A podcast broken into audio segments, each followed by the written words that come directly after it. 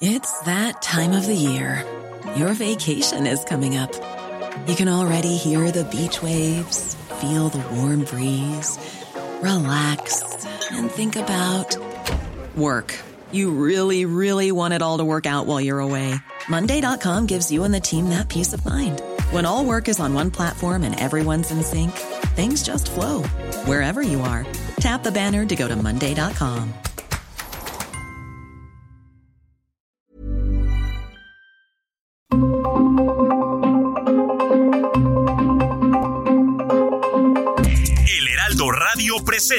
Zona de Noticias con Manuel Zamacona.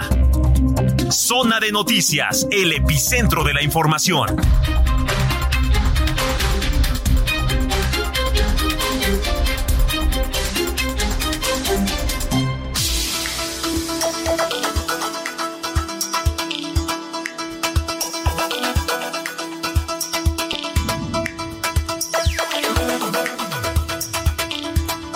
Ya son las 2 de la tarde en punto, tiempo del centro de la República Mexicana. Señoras y señores, qué gusto que nos estén acompañando ya en esta tarde, por lo pronto, por lo pronto soleada aquí en la zona metropolitana del Valle de México. Mire, eh, la capital, le voy a decir a qué huele en estos tiempos. Huele a flor de cempasúchil, huele ya al previo de Día de Muertos. Eh, si usted, eh, que por cierto, ayer lo hicimos, hicimos un paseo ahí por Paseo de la Reforma, eh, qué bonita se ven las calles, qué bonito se veía el ángel también iluminado ahí en este, en la noche. Que por cierto, si usted quiere comprar para estas, para esta época flor de cempasúchil, muchos de los productores que se dan, por cierto, allá en Xochimilco, están vendiendo a precios de verdad económicos.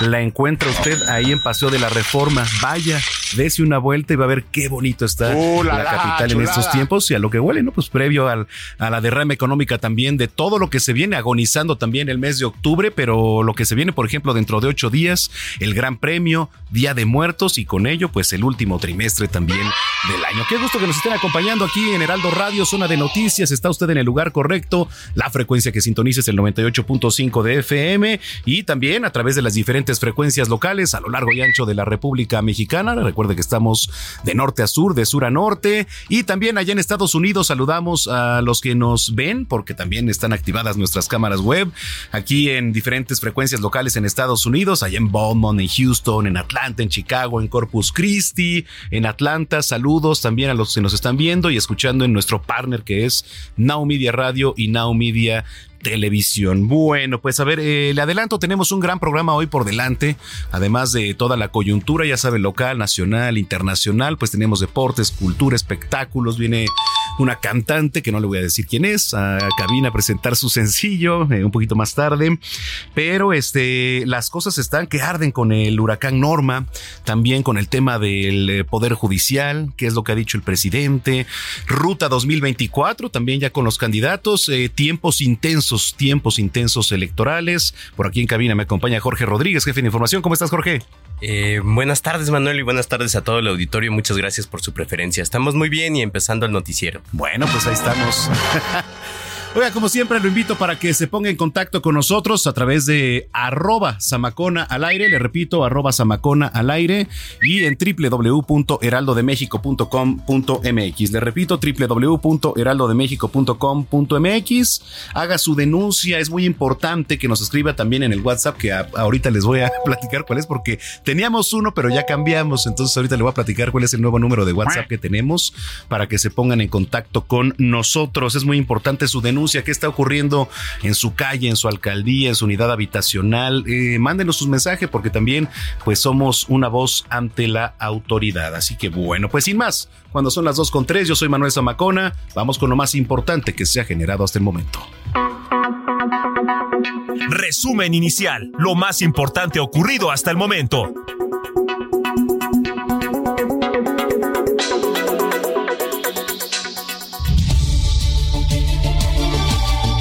Le platico que Norma se degradó a huracán categoría 1, sin embargo sus efectos ya sienten en las costas de Baja California Sur, donde impactó en Todos Santos, municipio de La Paz, a las 11 de la mañana, tiempo del centro de México.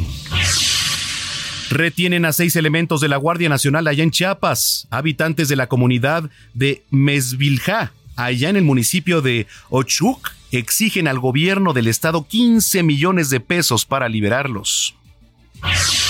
Bueno, pues este sábado las instalaciones del Colegio de Ciencias y Humanidades de Azcapotzalco amanecieron tomadas luego de que ayer un grupo de unas 50 personas, muchas de ellas con el rostro cubierto, vandalizaron y quemaron parte de las oficinas de la dirección. La UNAM informó que tres personas resultaron lesionadas. La Fiscalía y la Policía de la Ciudad de México informaron sobre la detención de, de, dos policías que permanecían prófugos y que estuvieron involucrados también en el encubrimiento del feminicidio de Montserrat Juárez. En otros temas, el presidente Andrés Manuel López Obrador sigue en sus vencidas contra el Poder Judicial. Ya le platicaba, ayer dijo que la marcha a la que trabajadores de este poder convocaron para mañana como protesta en contra de la eliminación de 13 fideicomisos es de pena ajena. Pero imagínense, una marcha para mantener privilegios es de pena ajena. Además, mintiendo. Aquí hemos dicho, no se les va a quitar salarios, no se les van a disminuir sus sueldos a los trabajadores del Poder Judicial, ni se les van a quitar prestaciones, nada. Es lo de arriba, que es una vergüenza. Servicio médico especial, hasta para hacerse, lo he dicho y lo repito, cirugías plásticas. Bueno, y en entrevista con este grupo, la consejera electoral Dania Rabel adelantó que este sábado se vence el plazo para que la presidenta del Instituto Guadalupe Tadei convoque a sesión extraordinaria del Consejo General del Instituto. Esto luego de que ella y otros cinco consejeros solicitaron volver a discutir el tema de la paridad de género en las próximas elecciones locales en ocho estados de la República y también en la Ciudad de México. Oiga, vamos a temas internacionales. El primer convoy con ayuda humanitaria ingresó ya a la franja de Gaza. Esto mientras el paso de Rafah, el único que es controlado por Egipto y no por Israel, se abrió exclusivamente para eso. Expertos en inteligencia de datos abiertos, geolocalización y cohetes analizaron que lo más probable es que el cohete que voló el hospital de Al Ali de Gaza el martes pasado, en el que murieron alrededor de 500 personas, fue disparado desde la misma Gaza. Esto de acuerdo con un reporte de la agencia de noticias AP. Hoy en los deportes, William Arroyo se hizo presente en el medallero de los Juegos Panamericanos Santiago 2023 y le dio a la delegación mexicana su primera medalla de oro en Taekwondo. También Edson Ramírez ganó la medalla de oro en tiro con rifle de aire en 10 metros. Y sí, consiguió un lugar en los Juegos Olímpicos ya de París 2024. México, señoras y señores, suma cuatro medallas y se ubica en la tercera posición del medallero detrás de Estados Unidos y Brasil, que por cierto hoy la selección de México en béisbol volvió a ganar. El mundo del fútbol llora la muerte de la leyenda inglesa Sir Bobby Charlton, quien falleció este sábado a los 86 años de edad. Charlton, que fue protagonista para que Inglaterra levantara la Copa del Mundo en 1966. Bueno, vamos a las calles de la capital, vamos a enlazarnos con mi compañero Javier Ruiz, quien nos tiene el reporte completo que ocurrió anoche ahí en las calles de la capital mientras estábamos en siesta, muchos de nosotros, algunos también trabajando. Javier Ruiz. Hola Manuel, ¿qué tal? Saludo con gusto, excelente tarde. Pues eh, bastantes problemas viales ahorita Manuel, unos que tenemos en la zona del Paseo de la Reforma, pues a las 12 del día, Manuel, salió un eh, desfile de los alebrijes del Zócalo Capitalino hacia las inmediaciones del Ángel de la Independencia. 200 artesanías, 200 alebrijes fueron los que desfilaron por todo el Paseo de la Reforma, salieron del Zócalo, prácticamente caminaron por la calle 5 de Mayo, parte de la Avenida Juárez, hasta llegar al Paseo de la Reforma. Muchas personas pues acudieron, por supuesto, pues a apreciar estos alebrijes, la mayoría pues eh, con niños, niños pequeños, cinco o siete años y por supuesto pues apreciar todos estos. Afortunadamente ya han llegado también al Ángel de la Independencia y se estarán exhibiendo, mi estimado Manuel, sobre lo que es el camellón y parte de las banquetas, estos alebrijes desde la zona del Ángel de Independencia en dirección a la Diana Cazadora. En estos momentos, pues les puedo informar que tenemos también buenas eh, noticias para todas las personas que transitaban en vehículos sobre reforma, pues ya poco a poco podrán ir avanzando al menos de la avenida Juárez y en dirección hacia la avenida de los insurgentes, desde insurgentes hacia el circuito interior, todavía tenemos los cortes a la circulación debido al constante cruce de peatones. El sentido opuesto está abierto el avance vehicular, arterias como Juárez, el eje central también ya fueron reabiertas a la circulación. Si encontramos carga vehicular, y únicamente por supuesto manejar con bastante precaución porque pues visitan el centro histórico bastantes eh, turistas. En cuestión del viaducto también ya con carga vehicular prácticamente a vuelta de ruedas desde el eje 3 Oriente y principalmente para quien desea llegar a la calzada San Antonio Abad. De momento, mi estimado Manuel, es el reporte que tenemos. Estamos pendientes, gracias Javier. Entonces, buenas tardes. Buenas tardes. Creo que ya es tiempo de ir con el psiquiatra.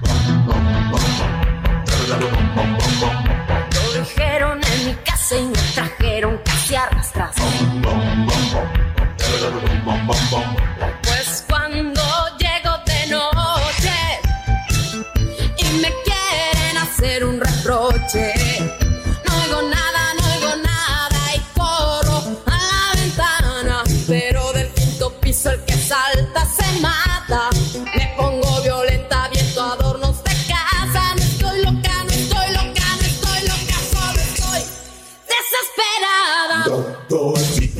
Bueno, pues eh, sí, estamos escuchando a Gloria Trevi porque resultó momentáneamente eh, beneficiada por el paro de trabajadores del Poder Judicial de la Federación.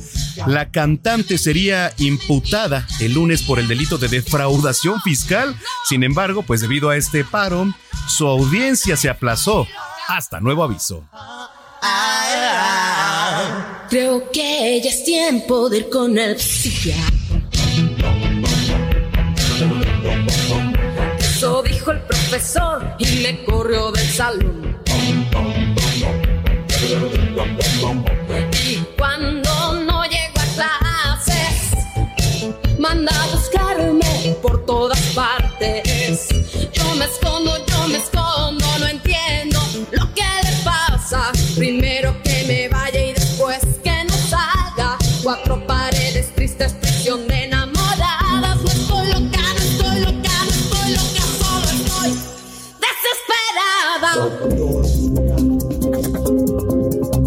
Sigue a Manuel Zamacona en Twitter e Instagram, arroba Zamacona al aire.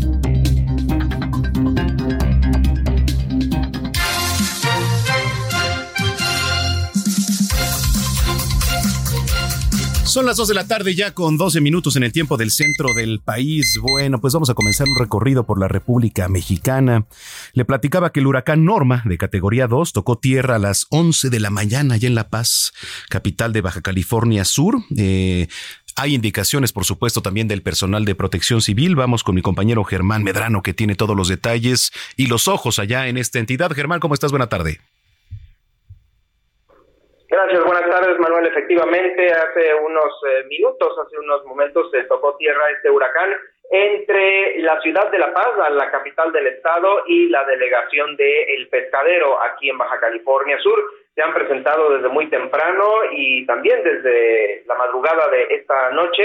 Eh, pues muchos, muchos vientos, muchas ráfagas, eh, hay inundaciones muy importantes a lo largo de la ciudad.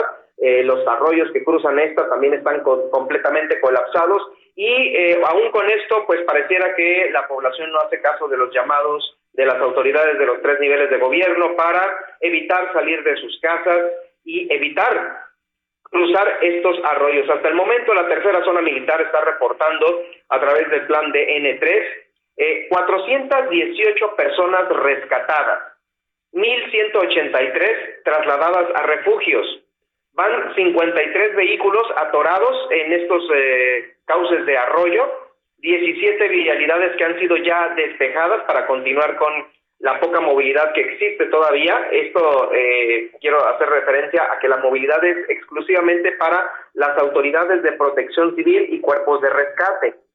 No es para la ciudadanía, la cual debe de estar dentro de sus casas. Hay eh, también consultas médicas que se han dado al interior de los albergues, tanto en La Paz como en la capital del estado. Eh, te quiero comentar también que en información de último minuto acaban de dar a conocer las autoridades del municipio de Los Cabos que fueron detenidos dentro de una bodega comercial, Manuel, seis personas quienes estaban cometiendo, cometiendo rapiña al interior de estas. Esto allá en el municipio de Los Cabos. Las seis personas fueron presentadas ante el Ministerio Público del Foro Común y bueno, la autoridad va a definir su situación legal en las próximas horas. Por supuesto, aquí el operativo que continuará después de estos hechos será también eh, el de resguardar estos comercios a fin de que pues no se cometan estos actos ilícitos. Los tres niveles de gobierno han hecho este llamado a no salir de sus casas porque aún el fenómeno todavía no pasa y se espera que por la tarde noche continúe durante eh, pues este sábado los fuertes vientos y ráfagas del huracán Norma Manuel. Oye, la situación, por ejemplo, Germán, allá está como para temas de rapiña en supermercados, como para temas de desesperación.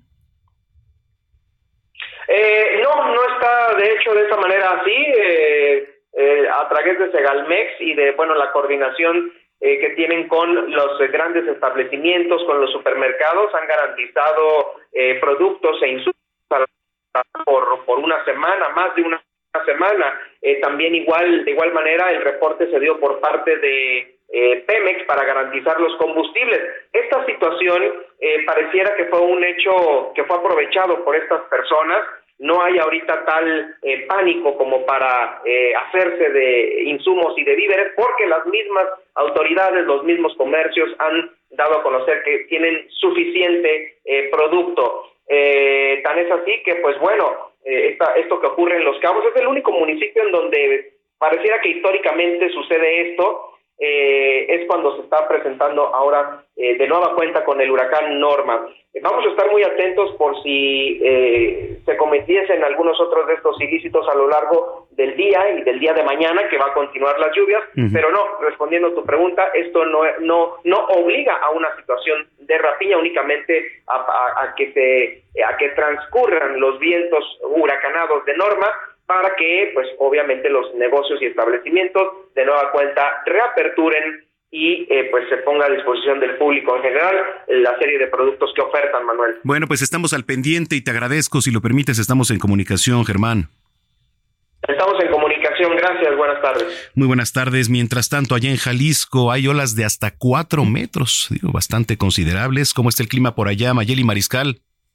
Hola, ¿qué tal? Muy buenas tardes, Manuel. Buenas tardes también a todo el auditorio. Compartirles que, bueno, este nivel de oleaje se registró por la noche en el municipio de Puerto Vallarta, en donde sí se reportaron afectaciones, incluso en algunas de las playas, en donde el, el agua, el oleaje ingresó hasta restaurantes que, bueno, tuvieron que resguardar su mobiliario. Ya el corte de la una de la tarde, de acuerdo con el director de Protección Civil y Bomberos de este municipio, se reportaban ya las olas eh, pues a una altura menor, alrededor de 1.5 metros, incluso se retomaron algunas de las actividades eh, pues turísticas. Sabemos que Puerto Vallarta es uno de los destinos eh, favoritos del turismo, aunque bueno, no es la mejor temporada para visitarle. Ya se retomaron estas actividades, sobre todo algunos paseos en lancha, en donde pues ya los turistas están disfrutando de este destino, aunque por supuesto los elementos de protección civil y bomberos continúan eh, realizando estos recorridos, pues para eh, auxiliar en un momento dado a los hoteleros o incluso también a los restauranteros, si es que eh, se ven en esta necesidad de que, bueno, las olas de nueva cuenta ingresen a estos lugares. por lo pronto, aquí en la zona metropolitana, pues sí, está algo nublado, algunas lluvias ligeras, sobre todo en el área de Zapopan, del municipio de Tala también se estaban reportando hace apenas unos minutos, pero eh, prácticamente pues está agradable el clima en la zona metropolitana, algo nublado, pero repito, eh, con lluvias muy leves. Esa es la información. Pues estamos pendientes. Gracias, gracias por el reporte, Mayeli. Excelente fin de semana. Igualmente para ti, eh, están pidiendo 15 millones de pesos para liberar a estos seis elementos de la Guardia Nacional. O sea, así, así, Así está la situación en el país. Imagínese con qué impunidad una persona, digo, un grupo de personas, eh, pues van y raptan y guardan nada más y nada menos que elementos de la Guardia Nacional, o sea, ¿dónde estamos parados? Entonces, ¿quién nos da seguridad? Están secuestrados. Así. Bueno, eh, vamos con Lisette Coello hasta Chiapas, que nos tiene más información. Adelante, Lisette, si anda por ahí. Bueno, no, Bueno, ahorita vamos a ir con, con Lisette, pero es eh, preocupante la situación. ¿eh? Mientras está mi compañera Lisette Coello, vamos con las actividades de Claudia Sheinbaum allá en Los Ángeles, California. Carlos Navarro, qué gusto saludarte. Carlos, ¿nos escuchas? Buenas tardes. Ah, Ahí está ya. Buenas tardes, Manuel. Te saludo desde Los Ángeles, California, donde la Coordinadora Nacional de los Comités de Defensa de la Cuarta Transformación lleva a cabo una gira y es que hoy por la mañana se reunió con liderazgos migrantes donde les planteó algo muy interesante, Manuel, una reforma migratoria en coordinación con el gobierno de los Estados Unidos, sea cual sea el que esté, porque recordemos, este año también hay elecciones en el país vecino del norte. Escuchemos. Es tiempo de que se reconozca políticamente la participación que tienen en la economía. De... Y por supuesto, y aquí nos comprometemos, que tenemos que seguir trabajando con ustedes, seguir convenciendo al gobierno de Estados Unidos, cualquiera que sea el gobierno de Estados Unidos, que es necesaria una reforma migratoria para los mexicanos.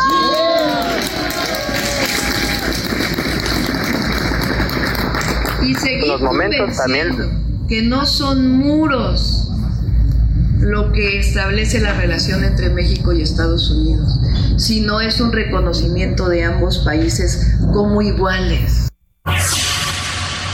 Hace unos momentos, la coordinadora de los comités de defensa de la 4T también llevó a cabo una reunión con empresarios de Los Ángeles, California. Ahí aprovechó para explicarles cuál es el humanismo mexicano y también lo que hizo en su administración como jefa de gobierno de la Ciudad de México. Destacó también Manuel lo que hizo el presidente Andrés Manuel López Obrador en lo que lleva de su administración, por ejemplo, el caso de la inversión extranjera directa, ya que se captaron tan solo en el primer semestre de este año 29 mil millones de dólares. En unos momentos estará reuniendo con congresistas eh, de Estados Unidos y también de origen mexicano y posteriormente el evento mayor, Manuel, la, la reunión con militantes de Morena en el Teatro One Million Dollar, donde se estará reuniendo con simpatizantes de Morena, donde se espera una multitud muy amplia, porque recordemos estaba contemplado que fuera en Placita Olvera, pero con las nuevas medidas de Lina tuvieron que cambiar la logística y ahora va a ser en un lugar cerrado. Parte de la gira de lo que se está llevando a cabo aquí en Los Ángeles, California, Manuel. Bueno, pues estamos al pendiente. Gracias, Carlos. Hasta luego, buenas tardes. Muy buenas tardes. Y ahora sí, le platicaba que seis elementos de la Guardia Nacional fueron retenidos allá en Chiapas. Lisette Coello, adelante. Manuel, ¿qué tal? Muy buenas tardes. Te saludo con gusto informarte que la mañana de este viernes fueron retenidos seis elementos de la Guardia Nacional por habitantes de la comunidad de Mesvilja, municipio de Ochuc, en Chiapas. Estos elementos que transitaban en dos unidades de la Guardia Nacional realizaban recorridos en la zona que limita con los municipios de Ochuc y Ocosingo cuando una de las unidades atravesó eh, el bloqueo que mantenían los pobladores de Mesvilja en esta zona, por lo que alcanzaron a la unidad y retuvieron a los elementos con la finalidad de utilizarlos como presión a las autoridades municipales y estatales para destituir el Consejo Municipal encabezado por Luis Santis Gómez. Habitantes de la comunidad realizaron una asamblea en donde para liberar a estos seis elementos de la Guardia Nacional exigen al gobierno la cantidad de 15 millones de pesos por concepto del Fondo de Aportaciones para la Infraestructura Social y Municipal. Los oficiales, a través de un video que ya está difundido en redes sociales, han asegurado que se encuentran sanos y que afortunadamente los pobladores pues no los han agredido. Ese sería el reporte, Manuel. Híjole, bueno, pues eh, ve nada más cómo está la situación. Eh, te agradezco mucho el reporte y estamos al pendiente, Lisette. Muy buenas tardes. Muy buenas tardes. Que por cierto, hoy, hoy que es 21 de octubre del año 2023, estaba viendo que hay varias efemérides, eh, que por cierto me gusta mucho esta página, eh, se llama Hoy es Día de... Eh, si usted ingresa, ahí le va a dar los calendarios y los días internacionales. Por ejemplo, hoy 21 de octubre se celebra, o bueno, pues es un día conmemorativo del Día Mundial del Ahorro de Energía. Ya le voy a platicar más adelante de qué se trata. El Día Mundial de la Ingeniería Clínica.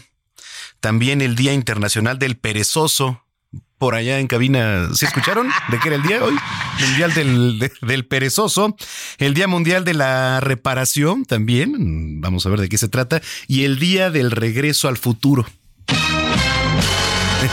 Por la película, efectivamente, de Regreso al Futuro. Ya le voy a platicar también de qué se trata. Mientras tanto, oiga, le tengo regalos, le tengo regalos para que se vayan eh, mañana al domingo familiar a la lucha libre, porque la mejor lucha libre del mundo es la del Consejo Mundial de Lucha Libre, en donde por ciento pues tengo la oportunidad de ser la voz oficial. Entonces, pues ahí este le vamos a estar dando pases para mañana, mañana domingo. Este va a estar buena la cartelera, se la voy a compartir ahorita en redes sociales. Regresando de la pausa, le voy a decir cómo se puede usted ganar los boletos. Escríbanos arroba Samacona al aire, arroba Samacona al aire. Y este, pues nos vamos con esta rola, ¿no? ¿Qué te parece? la pausa. Esto se llama Los Luchadores. Y ayer, por cierto, una felicitación este viernes a toda la dinastía de Blue Panther el maestro lagunero, que bueno, pues eh, de verdad es eh, una de las mejores luchas. Ya le voy a platicar regresando que he visto contra este el satánico también. Entonces, bueno, ya le voy a platicar un poquito de, qué se trató este viernes ahí la, en la conmemoración de Blue Panther. Escríbanos, arroba Samacón al aire. Está usted en el lugar correcto, zona de noticias. Volvemos. Quítale el candado, pícale los ojos, cálale los pelos, sácalo del ring. Métele la Wilson, métele la Nelson, la quebradora y el tirabuzón. Quítale el candado, pícale los ojos, cálale los pelos, sácalo del ring. Vamos a una pausa y regresamos con Manuel Zamacona a Zona de Noticias.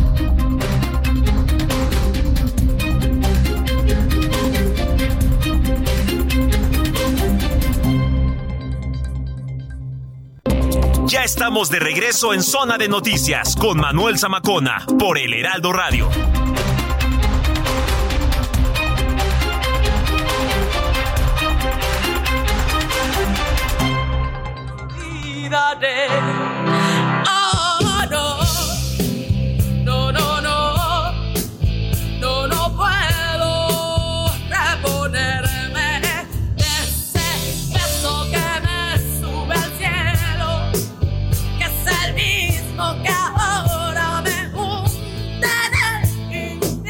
¿Por qué estamos escuchando, mi estimado Jorge Rodríguez, a, Gloria Trevi? Pues sí, Manuel, te recuerdo, como lo dijiste al inicio del programa, estamos escuchando a Gloria Trevi porque ella resultó momentáneamente beneficiada por el paro que los trabajadores del Poder Judicial anunciaron el pasado jueves y que se va a mantener hasta el próximo martes eh, en protesta por esta, la desaparición de los 13 fideicomisos que, que aseguran les está afectando sus derechos laborales, ¿no?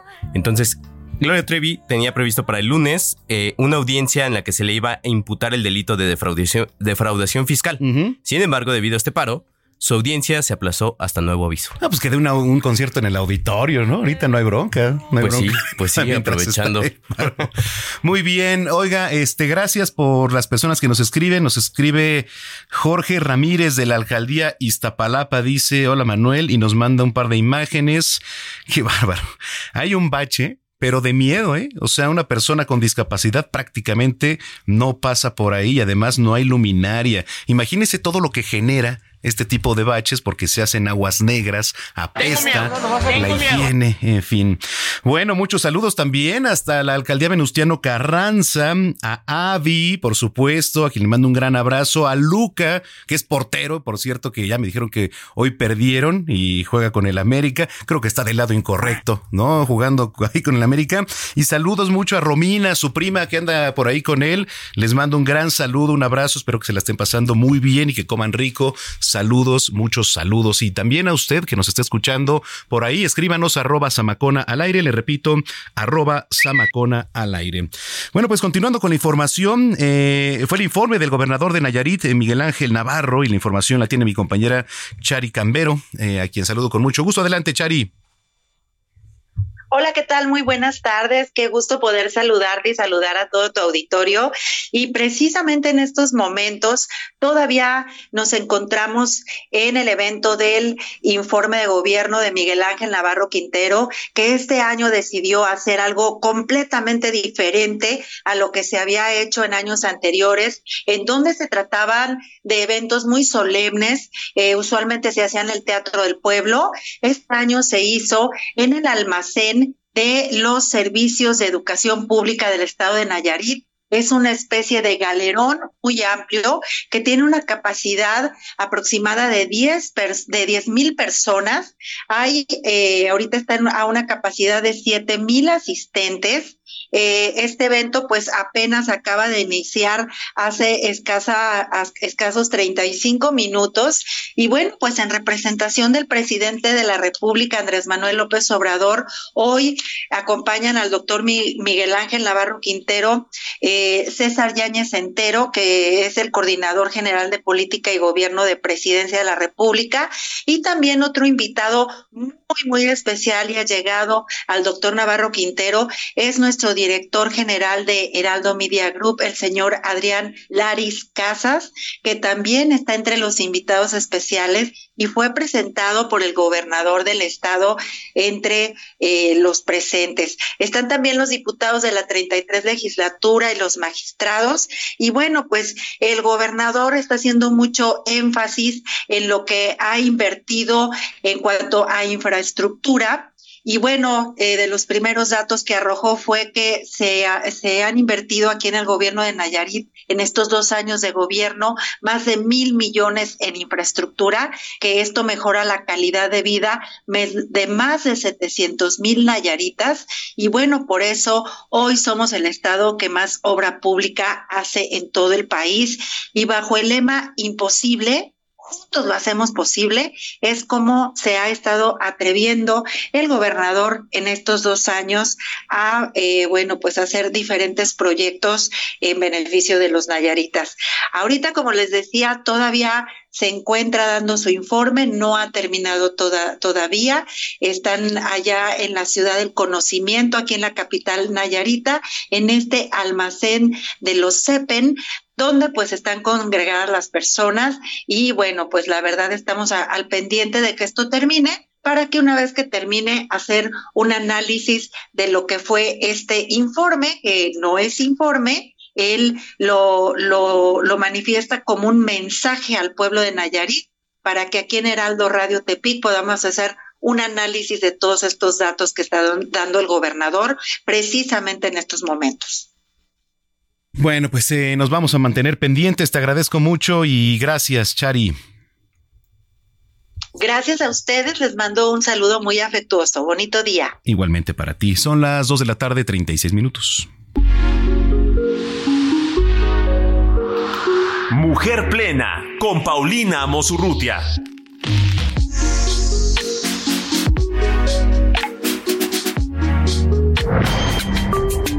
Mujer Plena con Paulina Mosorrutia. ¿Cómo estás, Paulina Mosurrutia? Qué gusto, como cada sábado. Qué gusto saludarlo, señor Manuel Zamacona. Un placer estar como siempre en su espacio. Gracias, igualmente. Oye, este, Hace poco se conmemoraron 70 años del derecho al voto de las mujeres en nuestro país. Fíjate, 1953, qué importante es el voto para equilibrar todo. Así es, tengo dos opciones para ti en este momento, así como en catafixia. A ver. Veamos correcto o que veamos las luces y las sombras de este tema. ¿Qué quiere usted? ¿Bolsa izquierda o bolsa derecha? A ver, vámonos con la bolsa derecha siempre. Pues obviamente nos vamos a ir con las luces y las sombras porque en efecto los 70 años del voto femenino hablan de tomar en cuenta a una mujer como ciudadana del país. Eh, más allá del voto, es entender que tiene derecho y obligación, ¿no? y entendido así, pues en estos años ha habido una representatividad importante y esto repercute en que haya mujeres con paridad en el Senado, en la Cámara de Diputados. Por ejemplo, la vicepresidenta del Senado es Maguera Reynoso, que es una gran, gran eh, política. Por ejemplo, en el Pacto Nacional solo ha habido una presidenta que es su interina, que es Ceci Romero. Es decir, se empiezan a ver luces, pero a mí me gustaría más allá de hablar de manera protocolaria de esto, ver qué tanto cuando una mujer llega a un puesto lucha por la causa de la mujer, es decir, tendríamos que ver si realmente estamos haciendo una representatividad que permita luchar por las causas que hoy le afectan notablemente a la mujer, la violencia, la inseguridad, la falta de oportunidades, eh, el acceso a la educación, a la vivienda. Entonces, eh, estas posiciones que hoy ha la mujer no siempre han repercutido a que apoyen la causa de la mujer y eso sería la primera pregunta que nos tendríamos que estar haciendo, ¿no? Mira, eh, sí, y también una reflexión, digo, actualmente, ¿no? ¿Quién se iba a imaginar en tiempos aquellos que pues prácticamente dos mujeres serían quien encabezaran hasta el momento pues parte de esta disputa por la presidencia de la República? Absolutamente, y metiéndolo en este tema, y, y, ahora voy a ser un poco más respetuosa para que no me corran, pero un 99% seguro es que vamos a tener una presidenta mujer. Y más allá de hablar de una o de la otra, habría que ver cómo ha empujado la causa de la mujer siendo eh, candidatas en la representatividad que han tenido en, en, otros cargos políticos. Es decir, como que siempre las mujeres de bote pronto decimos, bien, una presidenta mujer. Eh, o sea, tiene sus bemoles. Veamos si realmente como mujeres han metido propuestas en las que han estado, en si han llevado alguna gobernatura, una presidenta eh, o han sido presidentes municipales, si han hecho algún trabajo real por la mujer. Es decir, tenemos que pulir este discurso en donde las mujeres incidan en los cargos. Desgraciadamente hoy, en esta visión de la paridad forzosa, en donde tiene que haber la mitad de propuestas eh, eh, ahora para las elecciones de mujeres mitad de hombres, en ocasiones no hay cómo llenar estos cargos, porque no se han desarrollado los perfiles quiero llegar. Entonces, creo yo que hoy y, y, y, en esta víspera de elecciones que desgraciadamente se han adelantado los tiempos, faltan ocho meses, pero parece que en 15 días tenemos las elecciones, o por lo menos la ciudad ya está tapizada en Ciudad de México, tendríamos que ver hombre o mujer si realmente están viendo por estas causas, que creo yo, y insisto, son la violencia contra la mujer, las oportunidades, el, el derecho a una mujer a tener eh, horarios que le permitan generar también familias, se nos están olvidando esos temas. Entonces, eh, por supuesto que festejamos que hace 70 años a la mujer se le consideró ciudadana, el, voto es una consecuencia, pero ¿qué estamos haciendo para que la mujer tenga, y, y fíjate, voy a puntualizar, sí todos los derechos, pero sí todas las obligaciones para tener una corresponsabilidad y complementariedad con el hombre. Es decir, creo, creo que todavía estamos muy en pañales en el tema y nos toca sí a las mujeres, pero también a los hombres hacer este equilibrio. Híjole, qué importante lo que dices, eh, porque por ejemplo en tiempos actuales, eh, hablando de protagonismo político, tú hablas de congresos, eh, por ejemplo en el tema legislativo, el protagonismo ahorita es de las mujeres, pero también la responsabilidad. para arriba el tema es de las mujeres, pero también la responsabilidad. De quienes están arriba, sí, es lo que quieren, pero tanto hombres como mujeres tienen la misma responsabilidad y es lo que hemos estado balanceando, pero ¿quién cuida de ellas? Sí, sí, e, e, es todo un tema porque hablamos de, del autor, siempre lo platicamos, ¿no? Una mujer y un hombre tienen que ser autónomos domésticamente y económicamente para ser personas integrales. Y desgraciadamente hoy vemos todo el empuje para que las mujeres puedan salir a puestos de poder, a puestos de incidencia, pero no vemos que también haya una formación para que el hombre pueda ser libre dentro de la casa y entonces vemos entre comillados supermujeres, pues es que no deberían ser supermujeres, ¿no? Tendrían que, a mí me parece que entenderemos la causa de la mujer, entenderemos el feminismo cuando no importa el género para cuidar una familia, para tener un empleo, no solo que te dé autonomía económica, sino que permita visualizar una vocación más allá de la familia y que, que, trabajemos a la par eh, hombres y mujeres. Y seguimos, pues desgraciadamente, pidiendo un poco perdón y permiso las mujeres por hacer muchas cosas. Entonces creo que la reflexión o que todas las mujeres que lucharon en este tema para que las mujeres fueran ciudadanas, pues nos tocará empujar a los nuevos candidatos, no importa el partido, que realmente hayan mostrado con propuestas, con su carrera política, que les importa la causa de la mujer y que la ven como, como lo que esperamos hace 70 años, una ciudadana que debe de tener los mismos derechos que el varón. Creo que por ahí va, pero bueno, estamos eh, eh, eh, hablándolo desde sus luces y sus sombras porque esta discusión siempre es compleja y creo que a veces las mujeres, y ahora sí me van a caer chayotes, pues se agarran como desde grupo vulnerable y entonces hay que darles los espacios porque les toca, sí, sí había que abrir el espacio, pero luego hay que ganárselo. Yo digo, el día que podamos generar currículums sin género, sin nombre y que llegue el mejor, y que haya paridad, creo que vamos a tener otro México. Yo no fui, ¿eh? Fue eh, Paulina Mosurrutia. fue Paulina. que me corran, que no, no es cierto. No, correr, los quiero con el alma. Oye, este, no, sí, es muy importante lo que nos estás platicando y es la realidad. Y la gente que te viene escuchando, ¿dónde te puede tundir? Digo, ¿dónde te puede seguir? En Unión Mujer en todas nuestras redes sociales, en Paulina Mosurrutia también ahí que, que se nos, ahora sí que, que se nos avienten, pero fíjate que esta elección, y todas las encuestas lo dicen, la van a definir las mujeres. Las mujeres que, que a veces no salen a votar porque sienten que la política no va para ellas, que, que no es tan relevante, que no nos toca. Carajo, desde hace 70 años nos dejaron votar. Les suplico, infórmense. Lo que queda para nuestro país para el futuro de nuestros hijos va a depender de nosotras. Así que no lo tomemos a la ligera. Ahora sí que como el meme, las mujeres que lucharon hace 70 años por el voto, viéndonos como no nos importa ir a votar porque está lejos la casilla. sí, totalmente, totalmente, Pau. Oye, te mando un abrazo, qué gusto como siempre platicar contigo. Igualmente, Manuel, y te agradezco la tunda que me llegará en redes sociales. La esperaremos con mucho gusto porque eso, eso es una democracia, escuchar al que no piensa y luego poder sentarnos a, buscar puntos en común para construir un mejor país. Abrazo, güera. Abrazo, hasta luego. Adiós, dos de la tarde, 45 minutos. Sigue a Manuel Zamacona en Twitter e Instagram, arroba Zamacona al aire.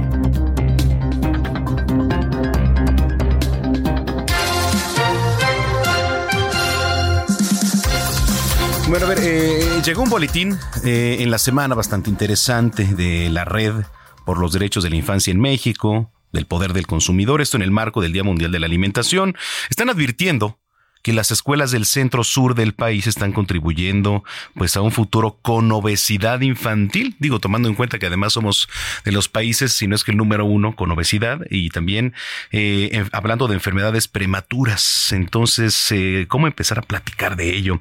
En la línea telefónica tengo a Laura Ordaz, investigadora de la campaña Mi Escuela Saludable en el Poder del Consumidor. ¿Cómo estás, Laura? Hola, buenas tardes, muy bien. ¿Y tú? Bien, gracias. Pues con este tema bastante interesante, em, las escuelas, eh, la educación alimentaria, eh, ¿por dónde empezar a hablar? Bueno, eh, como bien dices, sí es un tema muy importante y que estamos justo en un momento en el que se debe priorizar al respecto porque pues los datos que, que hemos estado recabando son bastante alarmantes. Eh, dentro de, del poder del consumidor y en colaboración con la campaña de, de la Red por los Derechos de la Infancia, se ha invitado a la comunidad escolar a participar en un ejercicio de vigilancia ciudadana precisamente para conocer cuál es la oferta de alimentos y bebidas dentro de las escuelas y lo que se ha obtenido de esto pues es que eh, la oferta principalmente se caracteriza por productos ultraprocesados, por bebidas azucaradas y es muy escasa la oferta de alimentos naturales y de disponibilidad de agua también. Entonces, pues como bien sabemos, ¿no? O sea, los ultraprocesados, las bebidas azucaradas, pues se caracterizan porque tienen elevadas cantidades de azúcar, de grasa, de sodio, de calorías en general y esto pues tiene una repercusión eh, en la salud de quienes la consumen y, si nos centramos ahorita en el caso de, niños, de niños y adolescentes, pues también vemos que, que ese efecto eh, negativo que va a tener en su salud el consumo de estos alimentos no, no solamente va a ser como en este momento, ¿no? sino que, que va a tener una repercusión también a futuro. De hecho, eh, se estima que, que para el 2030 eh, alrededor de 7 millones de niñas, niños y adolescentes van a vivir con sobrepeso eh, y obesidad y, y a partir, además, bueno, el 50% va a desarrollar diabetes, ¿no? Entonces, esto sabemos que estas condiciones de salud, pues, eh, tienen efectos, eh, pues, eh, muy alarmantes, ¿no? Eh, no solamente hablando en cuestiones de salud, que eso ya es bastante preocupante, sino también, pues, en, su bienestar en general, ¿no? Eh, Nosotros, eh, dentro de los resultados que se lanzaron justo a, razón de lo del Día Mundial de la Alimentación, pues, eh, te digo, veíamos esto, ¿no? Que, que alrededor de dos de cada diez escuelas tenían disponibilidad de agua potable, pero si lo comparábamos con la disponibilidad de bebidas eh, azucaradas, pues más del 90% de la oferta eh, dentro de las escuelas, las cooperativas o las tiendas en las escuelas es de este tipo de bebidas.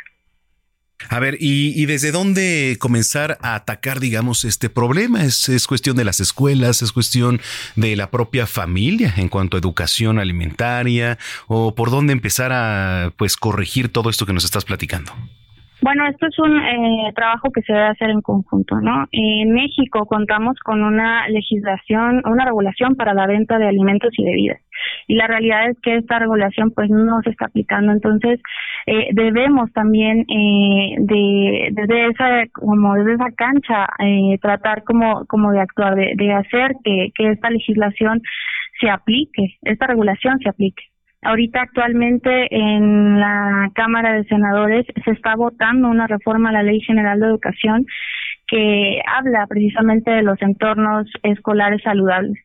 Y, es importante, o sea, eh, parte de lo que nosotros estamos haciendo ahorita o, un llamado que, que, estamos haciendo a raíz de toda esta información que estamos compartiendo es para que eh, pues las fuerzas políticas eh, emprendan acciones que garanticen realmente el interés superior de la niñez y para esto pues es necesario que durante este periodo se priorice que, se suba a votación del pleno eh, pues la, minuta de proyecto, bueno, el proyecto de decreto de forma de la Ley General de Educación en materia de entornos escolares saludables. Sin duda también eh, parte de, los hábitos de alimentación que, que pues todos vamos generando eh, se van construyendo desde la casa pero no podemos hablarlo como de, de aspectos aislados. O sea, cuánto pasan, cuánto tiempo pasan los niños, las niñas en las escuelas. Debe de ser como una colaboración desde lo que se promueve en casa, pero también a lo que tienen acceso, o sea, que, que son precisamente los entornos en los que ellos están. Y ahorita, al día de hoy, eh, las escuelas promueven más un entorno obesogénico. Bueno, finalmente, desde la legislación, ¿cuál es el llamado? Eh, ¿Cuál es el llamado, Laura? Es esto que, que las senadoras y los senadores eh, prioricen justo el interés superior de la niñez, que, que durante este periodo realmente suba a la votación eh, el decreto de, de, la reforma a la Ley General de Educación.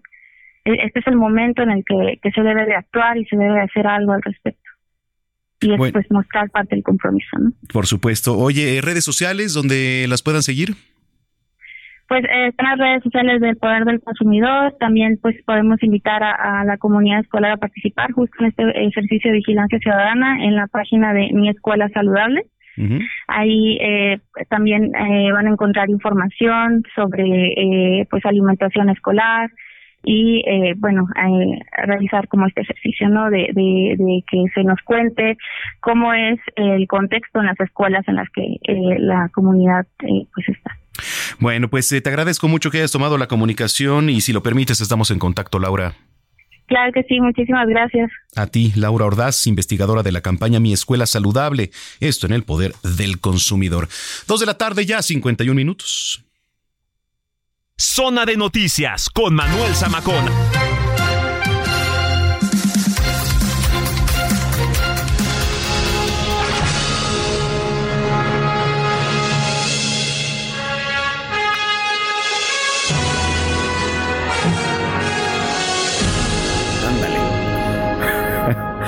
Pues sí, el Día de Regreso al Futuro es una celebración que conmemora la fecha icónica en la que Marty McFly y el Doc Brown viajan al futuro en la película Regreso al Futuro 2. Aunque bueno, la película se estrenó en 1989 y ha pasado la fecha a la que viajaron el 21 de octubre de 2015.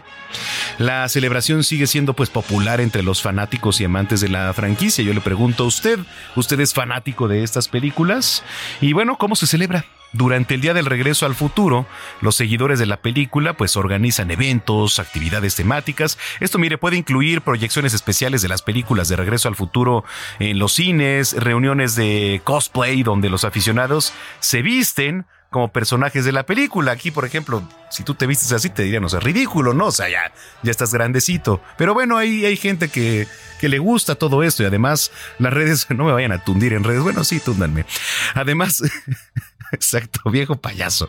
Oye, además las redes sociales suelen estar llenas de publicaciones y memes eh, que hacen referencia a la película y pues su visión del futuro. La película pues sí, efectivamente predijo muchas eh, tecnologías, tendencias que hoy en día son parte de nuestra vida cotidiana como las videoconferencias. Bueno, yo me acuerdo también de los supersónicos, por ejemplo, eh, los dispositivos portátiles, los vehículos, eléctricos, lo que agrega pues un toque ya de nostalgia y asombro de la celebración Bueno, pues ahí está esto, por eso estábamos escuchando la rola Día del Regreso al Futuro. Con esto, señoras y señores, nos vamos a ir a una pausa. Eh, regresando, mire, tenemos eh, otro bloque lleno de información. Este, ahí le va rapidísimo, ¿eh? Tenemos, además de la agenda cultural, eh, tenemos eh, Paulina Bascal, no sé si contestó la querida chef, o mañana a lo mejor la vamos a tener. Este, mm, tenemos entrevista que hizo Mayeli Mariscal con Enrique Rojas, un psiquiatra y escritor español. Tenemos la entrevista con Mine Morales, que ya viene en camino para que nos presente su nuevo sencillo. Jorge Rodríguez. También tenemos la entrevista con el doctor Luis Álvarez y Casa, que es aspirante a la rectoría de la UNAM. Y aunque teníamos buenas noticias con este, esto de que el primer convoy con ayuda humanitaria entró a a la franja de Gaza para ayudar a las personas que están ahí.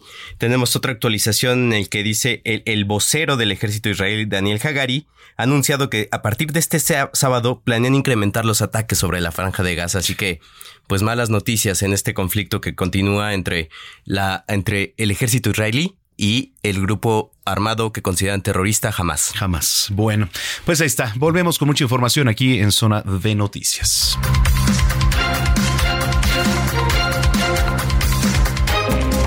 A una pausa y regresamos con.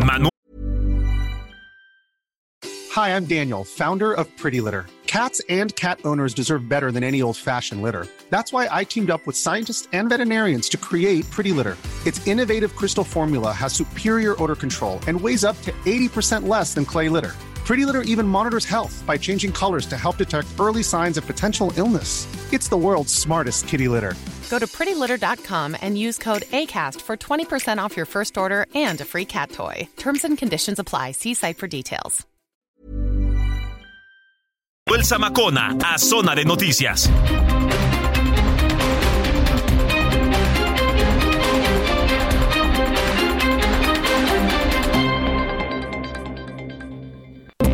Ya estamos de regreso en Zona de Noticias con Manuel Zamacona por El Heraldo Radio.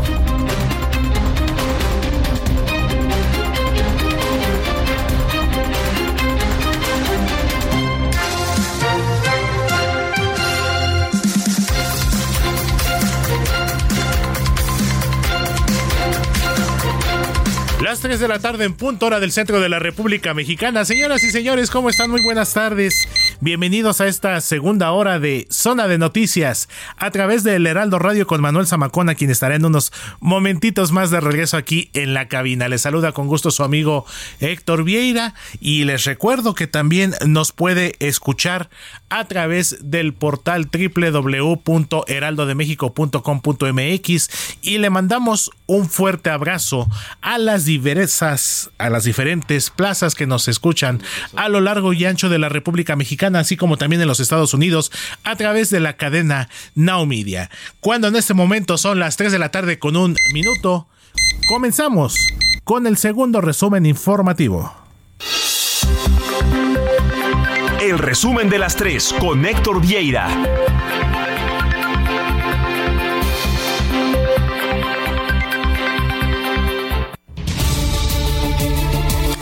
Con la actualización del huracán Norma le informo que este fenómeno se degradó a categoría o más bien se elevó a categoría 1. Sin embargo, sus efectos ya se sienten en las costas de Baja California Sur, donde impactó en todos los santos, municipio de La Paz, a las 11 de la mañana, tiempo del centro de México.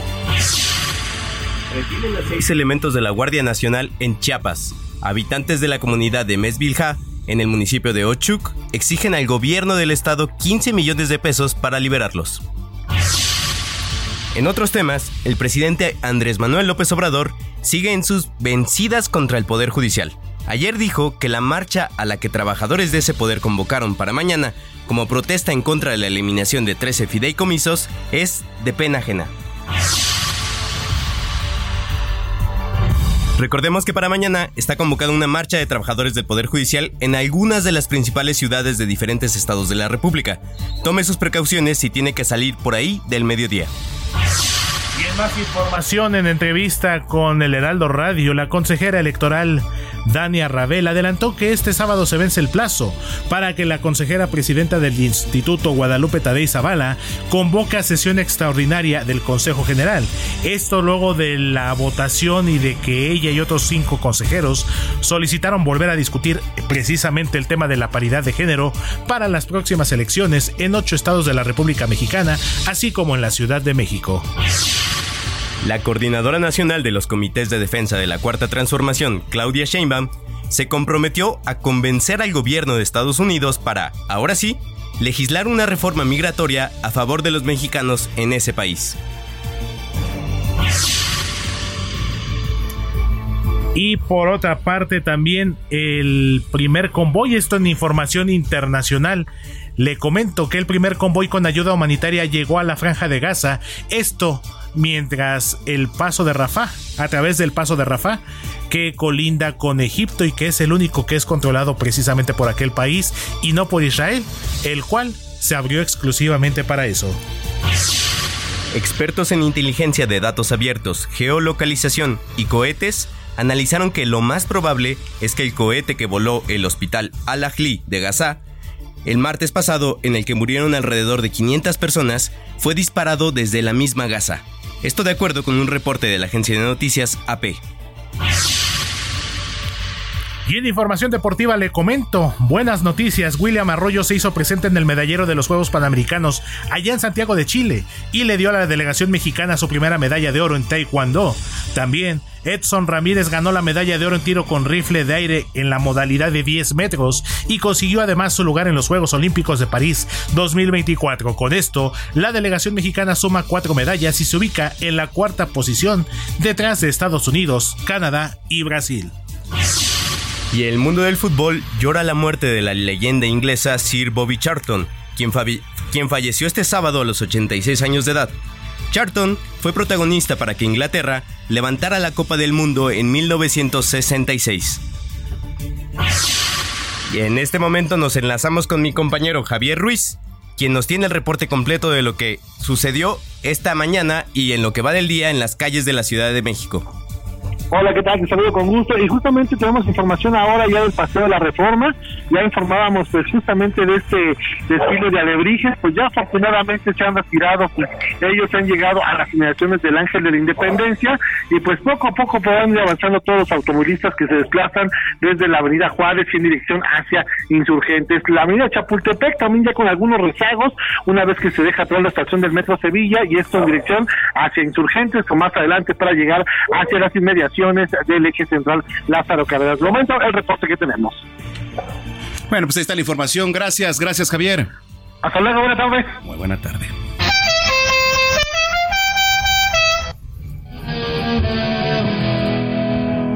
Me dejaste y me dejaste bien dejada. Y ahora que estoy abandonada, supe lo que perdí.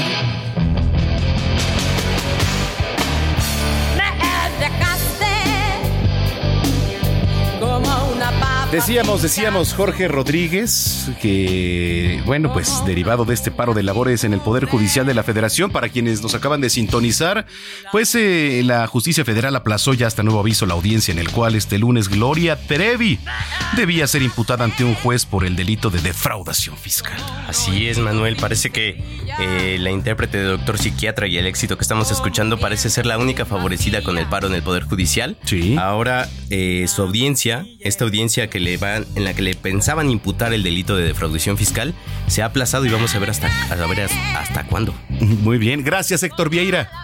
Gracias Héctor Vieira por el resumen eh, de noticias también aquí en este espacio. Son 3 de la tarde con 7 minutos. Mándenos mensajes. Estamos iniciando con todo esta segunda hora que por cierto, este pues hay varias denuncias también. Ya nos escriben de la alcaldía Iztapalapa. Hágalo desde Iztacalco dice, "Hola Zamacona, tenemos también aquí una coladera sin tapa, es peligrosísimo para los transeúntes y para los automovilistas." Nos escribe de Yanira de Yanira desde la alcaldía Iztacalco. Bueno, pues también muchísimas gracias. Este que por cierto más adelante también, además de la entrevista, es muy importante qué es lo que va a ocurrir con la Universidad Nacional Autónoma de México, qué es lo que va a pasar, cuál es el futuro, cuáles son las virtudes eh, que debe de tener alguien a, ser aspirante a la rectoría. Bueno, pues ahí está. Eh, nos, son las 3 de la tarde ya con 8 minutos en el tiempo del centro. Oiga, eh, se lo platicaba hace rato. Nuestra corresponsal allá en Jalisco platicó con el psiquiatra, ahora sí que hablando de doctor psiquiatra, y escritor español Enrique Rojas, quien compartió pues algunos de los mejores consejos de su libro Todo lo que tiene, todo lo que tienes que saber sobre la vida. Aquí se la presento. Hola, ¿qué tal? Muy buenas tardes tengan todos ustedes en este sábado. ¿Qué tal les va? Hoy por la tarde les saluda en este micrófono Mayeli Mariscal y hoy les tengo una recomendación que sé que les va a interesar. Es bastante, eh, pues, eh, una guía de recomendaciones, todo lo que tienes que saber sobre la vida. Y es que el día de hoy tenemos una charla con el doctor Enrique Rojas.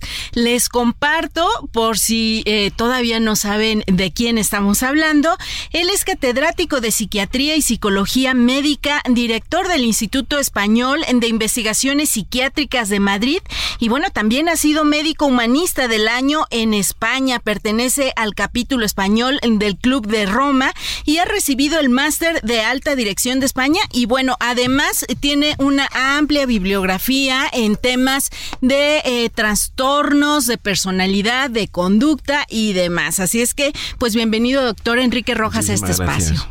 Perfecto, pues el día de hoy el texto que nos comparte todo lo que tienes que saber es sobre la vida, eh, de qué nos habla, son una serie de recomendaciones, ya tuve oportunidad también de, darle una vista a este libro, pero me gustaría que usted eh, nos diera eh, pues una introducción precisamente de este texto. Bueno, el libro es un GPS para manejarse por la vida. Sería como la botella de, de agua que encuentra, encuentra un náufrago en alta mar con un mensaje cifrado. Abre la botella y se encuentra con un papel que dice tierra a la vista, ¿no? Eh, se trata de una serie de temas importantes que cualquier persona debe conocer y que van desde cómo tener una personalidad equilibrada, qué es el amor, qué es la felicidad, eh, qué es la voluntad, es decir, son temas eh, de gran importancia, ¿no? Son 14 lecciones y tienen un hilo conductor que es conseguir que el ser humano saque lo mejor de sí mismo. Perfecto. E, es importante también destacar este tema del santo grial de la felicidad, que todas las personas luego decimos es que tienes que ser feliz, estás obligada a ser feliz, pero ¿cómo ser feliz? Y hay eh, pues una infinidad de cosas que nos pueden suceder y aún así pues no somos felices. Entonces, aquí también en este texto eh, vi que nos da eh, un ABC de, qué implica esto de la felicidad.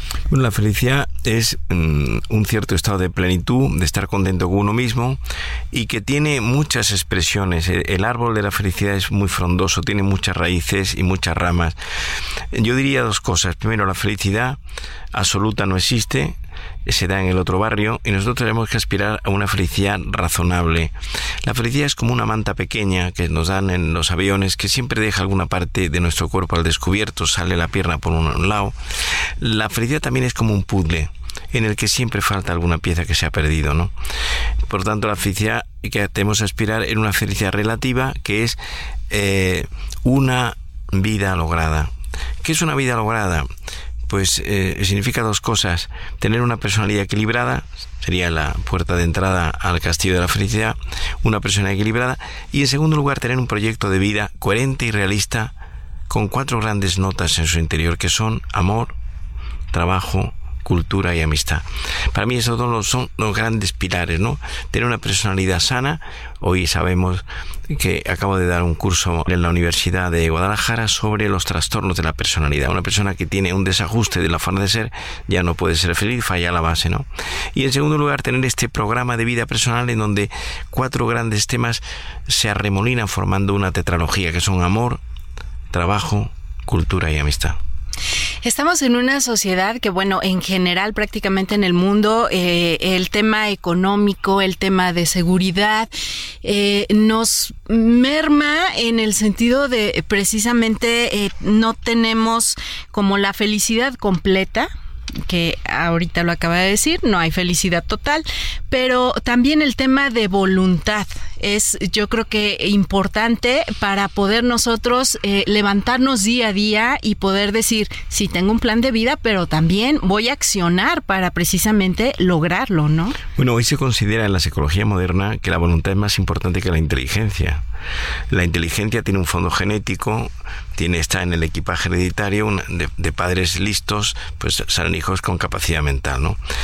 Pero la voluntad no es genética, sino es adquirida, es decir, se trabaja. ¿Qué es la voluntad? La voluntad es aquella capacidad que uno tiene dentro de sí para tener objetivos concretos, medibles e ir a por ellos. Entonces, la voluntad es la joya de la corona de la conducta y el que la tiene posee un tesoro. Y la voluntad, insisto, se alcanza, se persigue a base de actos pequeños de vencimiento. ¿no? Una persona con voluntad consigue que sus sueños se hagan realidad. Y la voluntad es una llave multiuso, vale para todo. Para mejorar mi carácter, para arreglar mi matrimonio, para perdonarme a mí mismo, para adelgazar, para aprender un idioma, para tener una posición, para tener una mejor posición eh, profesional en la vida. Es decir, se abre en abanico, ¿no? Entonces la voluntad es mm, la llave que te, que te da los mejores resultados, ¿no?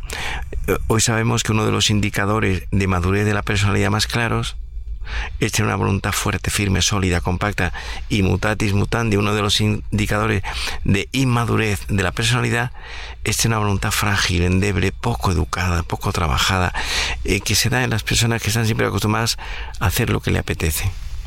Ahora, doctor, eh, estamos conversando con el doctor Enrique Rojas y bueno, sobre su libro, todo lo que tienes que saber sobre la vida.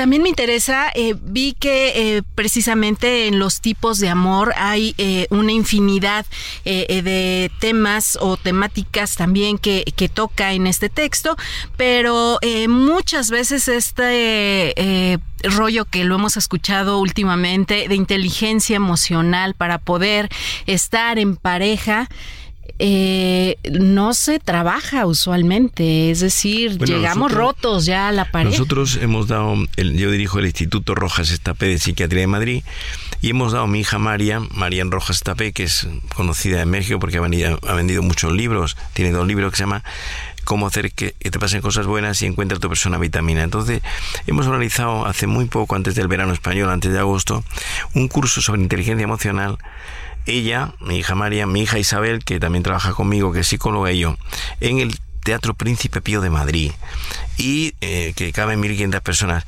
Pusimos las entradas a la venta y se agotaron en un día. O sea, 1.500 entradas. En México hubiera sido al revés porque aquí la gente compra la entrada el último día, o el día antes, o, el día, o dos días antes, ¿no? Y entonces hablamos de esto, ¿qué es la inteligencia emocional? Yo hablé de cómo gestionar la relación afectiva. Mi hija Isabel habló sobre cómo acertar en la elección, eh, en la elección de pareja. Decía mm, Don Quijote, Don Quijote es Cervantes el siglo XVII, el, primera edición del Quijote se publica en 1605, la segunda en 1615, y dice Cervantes, siglo XVII, eh, en las bodas de Camacho, una sentencia que queda ahí, el que acierta en el casar, ya no le queda en que acertar. Es decir, la cantidad de errores que hay en la sociedad por no acertar la lección amorosa. Por ejemplo, eh, yo suelo decir, la belleza de una mujer perdió a muchos hombres. Es decir, el hombre, el hombre se enamora por la vista y la mujer se enamora por el oído. Entonces, muchas veces el hombre se enamora por una mujer mm, bellísima, con un tipazo, y luego cuando pasa el tiempo esa mujer de un carácter difícil, una forma de ser insoportable, no tiene voluntad, es caprichosa, pero eso no se ha visto en ese momento, en esos, no ha sido capaz de descubrir ese paisaje interior, ¿no? Entonces, acertar en elección afectiva. Y luego están las, las herramientas para gestionar una vida afectiva. Yo llevo 40 años casado eh, y he sido uno de los grandes, podríamos aciertos de mi vida, tener una mujer, mujer es notaria de Madrid, pues es un acierto, ¿no? Y tener, tengo cuatro hijas, y eso no es una cosa que sale porque sí, dice qué suerte has tenido tal, sino que hay un trabajo artesanal detrás, que es acertar en la elección, trabajar en la mujer elegido, protegerlo, saber gestionar los momentos difíciles, ¿no? Y eso es inteligencia emocional, que yo lo definiría de esta manera. Es la capacidad para mezclar con arte los instrumentos de la razón y las herramientas de la afectividad, formando un bloque. Perfecto, pues ahí con esta invitación, la cultura del esfuerzo, el doctor Enrique Rojas nos eh, atrae esta invitación para leer todo lo que tienes que saber sobre la vida editorial Planeta. Y bueno, yo me despido de ustedes en este sábado. Yo soy Mayeli Mariscal y nos escuchamos la próxima semana. Sigue a Manuel Zamacona en Twitter e Instagram, arroba Zamacona al aire.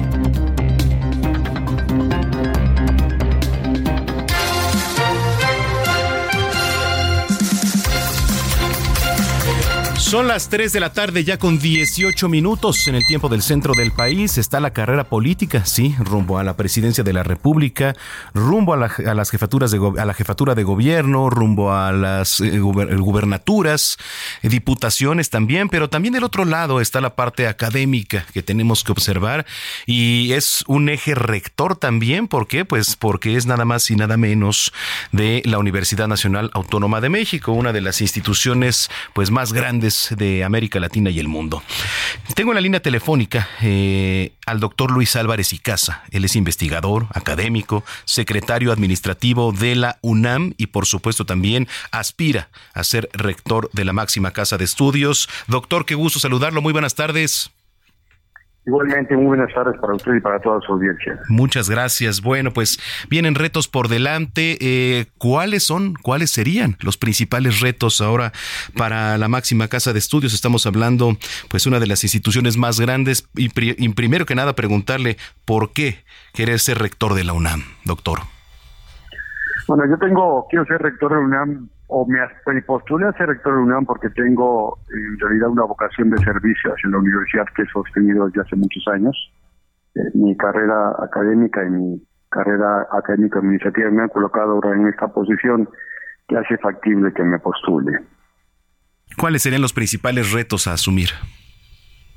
Bueno, yo creo que la universidad tiene enfrente algunos asuntos importantes. Yo creo que el de la modernización de toda nuestra oferta educativa es un reto importante, tenemos que revisar nuestros planes de estudio, hacerlos más cortos, hacerlos más flexibles, eh, más personalizados, también tenemos que incluir la posibilidad de mezclar eh, modalidades de impartición de los mismos. Por otro lado, también tenemos un reto social importante por el impacto de todo el entorno social de la universidad, la violencia, la inseguridad, eh, los asuntos de creación de empleos, la percepción de los jóvenes sobre el futuro son cosas que influyen de manera importante en cómo tenemos que tratarlos y cómo que tenemos que darles mejores condiciones para que puedan reconstruir su porvenir. Eh, Yo creo que estos son los más importantes, en mi opinión. Doctor, lo saluda Jorge Rodríguez, jefe de información de eh, Zona de Noticias. Eh, estaba revisando su proyecto de, para, para la rectoría y justamente lo que decía hace unos instantes, estas características deseables de los planes de estudios, que tengan una duración de cuatro años y que durante estos cuatro años haya opción de titulación sin la necesidad de un trabajo con actividades extracurriculares que no incluya una tesis o una tesina. ¿Nos puede hablar de eso? Sí, a que nos está pasando en muchos planes de estudios que además de que son largos, nuestras formas de titulación implican trabajo fuera del proyecto curricular.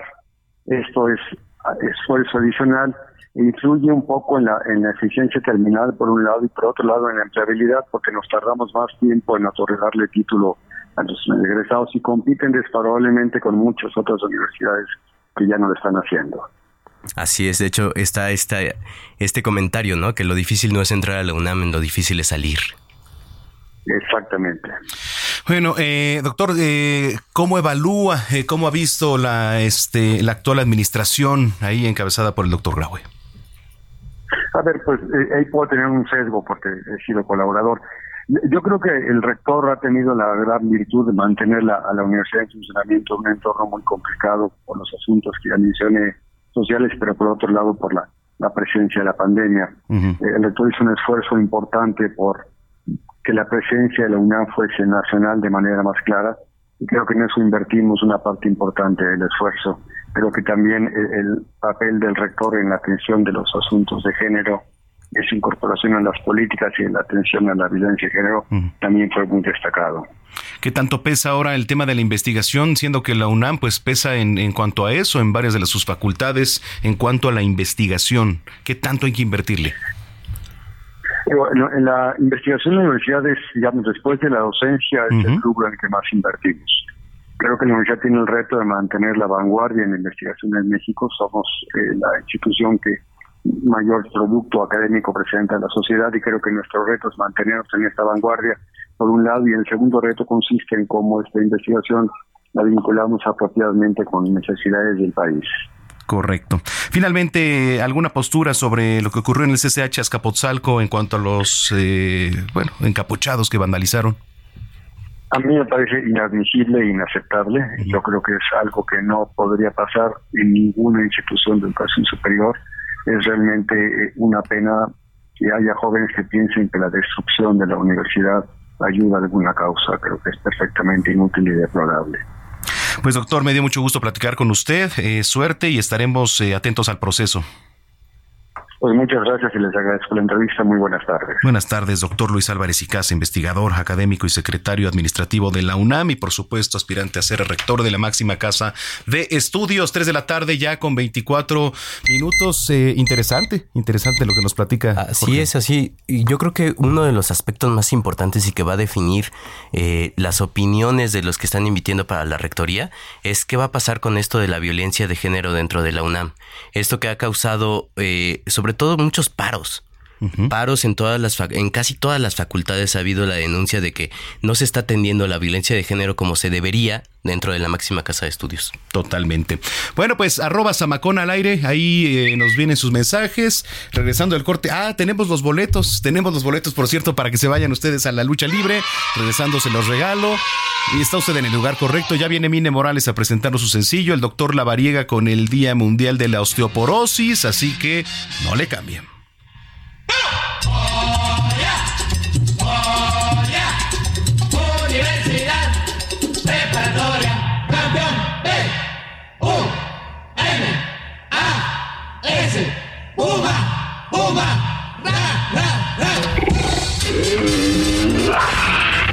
Vamos a una pausa y regresamos con Manuel Zamacona a Zona de Noticias.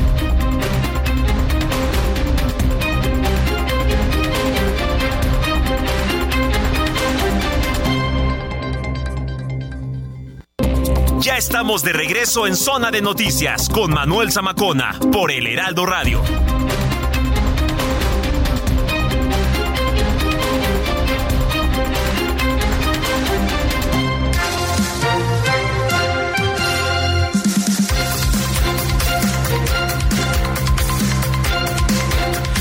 Son las 3 de la tarde ya con 30 minutotes en el tiempo del centro del país. Eh, lo prometido es deuda. Les tengo boletos, cinco pases dobles para que se vayan mañana a el domingo familiar del Consejo Mundial de Lucha Libre, que por cierto, déjenme, le doy la cartelera de mañana, ahorita lo que lo encuentro.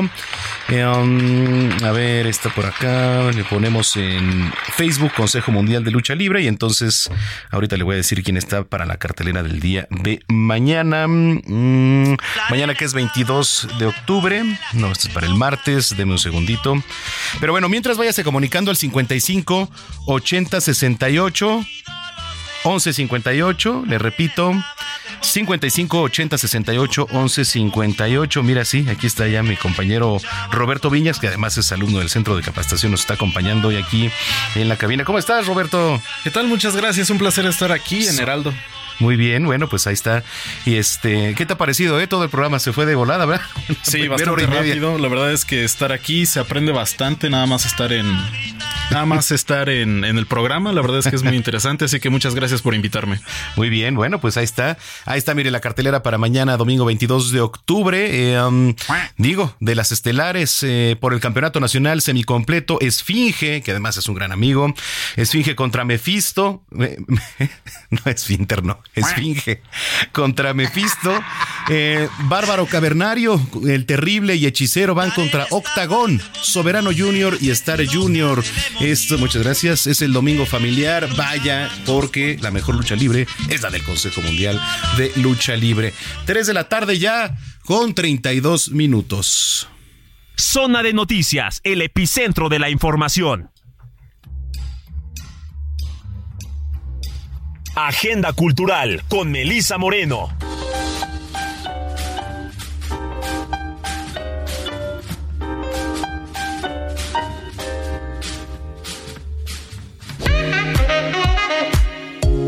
Bienvenidos a la Agenda Cultural del Heraldo de México. Yo soy Melisa Moreno y esta es nuestra selección para Zona de Noticias. El matrimonio era su destino, ahora tendrá que sobrevivir a él. Se trata de la nueva novela de Maggie O'Farrell tras el gran éxito internacional de Hamnet. Lucrecia, tercera hija del gran duque Cosimo de Medici, es una niña callada y perspicaz, con un singular talento para el dibujo que disfruta de su discreto y tranquilo lugar en el palazzo. Pero cuando muere su hermana María, justo antes de casarse con Alfonso d'Este, primogénito del duque de Ferrara, Lucrecia se convierte inesperadamente en el centro de atención. El duque se apresura a pedir su mano y su padre en aceptarla. Poco después, con solo 15 años, se traslada a la corte de Ferrara, donde es recibida con Su marido, 12 años mayor, es un enigma. ¿Es en realidad el hombre sensible y comprensivo que le pareció al principio o un déspota implacable al que todos temen? Lo único que está claro es lo que se espera de ella, que proporcione cuanto antes un heredero que asegure la continuidad del título. El retrato de casada de Maggie O'Farrell es editado por Libros del Asteroide. Lumbre es una exposición colectiva que reúne el trabajo de 35 mujeres ilustradoras en México. El conjunto de piezas presenta una serie de posicionamientos personales y sociales. En algunos casos, la aceptación del cuerpo, la conexión con lo cotidiano y el entorno doméstico. También trata temas de resistencia como la desaparición forzada, derechos reproductivos y desigualdades sociales. El lenguaje visual construido por sus autoras encuentra su plataforma en redes sociales, murales y tatuajes, mostrándose como un medio de comunicación autosuficiente y contestatario ante las normas patriarcales. En la actualidad, la ilustración ocupa un lugar cada vez más relevante como forma creativa y de comunicación. Sus virtudes y cualidades de conexión han permeado el campo publicitario y la creación de identidades corporativas. Por otro lado, se ha abierto un campo de intercambio con el ámbito de las artes visuales que corre en ambas direcciones. La presente selección de piezas entiende la ilustración como una herramienta contundente para crear construcciones visuales autosuficientes. Tiene un valor y un fin en sí misma. No está supeditada a función como apoyo de textos u otros contenidos. Lumbre Ilustradoras en México, exposición colectiva, se puede visitar a partir de este fin de semana en el Museo Universitario del Chopo. Inglaterra, 1912. La familia Birling se encuentra en pleno festejo del compromiso nupcial de su hija con un atractivo prospecto que promete ayudar a elevar aún más su posición social. Mientras gozan y conviven, un inspector llama a la puerta. Su misión es investigar el suicidio de una joven trabajadora. Asombrados, vemos al detective ir descubriendo la responsabilidad de cada uno en el lamentable suceso. Así, entre suspenso, misterio y humor, quedan expuestos el desdén e indiferencia social que conducen a consecuencias trágicas. Carlos Aragón, Pedro Mira, Lourdes Gaza, José Ramón Berganza, David Villegas, Leilani Ramírez y Elena Paricio son el elenco de esta puesta en escena, escrita en 1944, que ahora se presenta en este año ante los espectadores mexicanos en el Teatro Helénico. El inspector llama a la puerta, tiene temporada hasta el 17 de diciembre. Esta fue la agenda cultural de esta semana. Yo soy Melisa Moreno y me encuentras en arroba melisototota. Nos escuchamos la siguiente.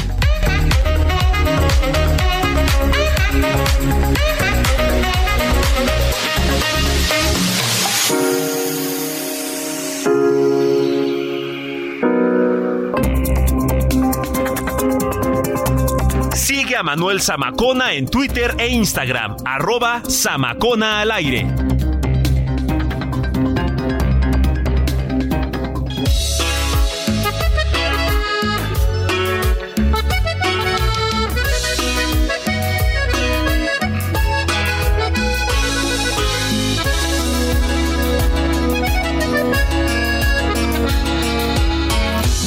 Encuentro en todas partes, a donde quiera que voy.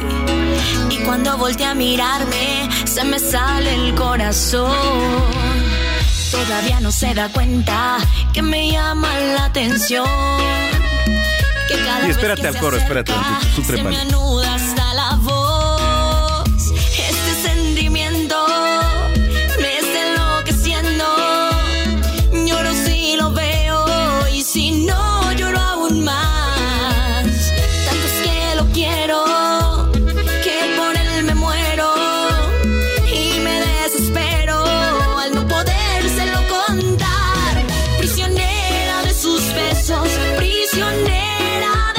pues sí, ya anda por aquí Mine Morales de Monterrey para el mundo. ¿Cómo estás? Hola Manuel, qué gusto estar contigo, saludarte. La verdad estoy muy emocionada. Gracias por el espacio y por el tiempo. No, hombre, pues, Pero aquí estamos. ¿Qué estamos escuchando, eh? Gracias, gracias. La verdad es que me pongo muy contenta. Estoy sonriendo porque este lanzamiento era muy esperado para mí y ya se llegó el día. Oye, ¿cómo fue todo el proceso para, para todo esto? Porque pues venías tú también de, digo, una trayectoria ya musical bastante reconocida, con grupos, perteneciente, pero pues ¿cómo fue que te, que te decidiste? Bueno, pues sí, como tú lo has dicho, ya tengo varios años en la música cantando, en muchos estados también, haciendo presencia ahí en diferentes escenarios. Pero pues yo creo que siempre llega esta seguridad de transmitir, de querer proyectar y de invitar a que se identifiquen con una y con sus canciones. Este es un cover que la verdad me gustó mucho. Por ahí eh, la gente no, no, no lo recordaba y entonces lo refrescamos con esta producción de Mariano Castrejón que, híjole, buenísimo junto con Beto de Paz, que me estuvieron apoyando demasiado y vamos empezando, porque esta es la primera de, de muchas canciones que vamos a estar sacando. Oye, está ya el video ahí en las redes y todo, ¿eh? Ya, Se estrenó ya ayer, de hecho. Ajá. Pues esta es primicia, ¿eh? Les estamos platicando. Exactamente, eso te quería contar que precisamente contigo es que estoy haciendo debut de entrevistas.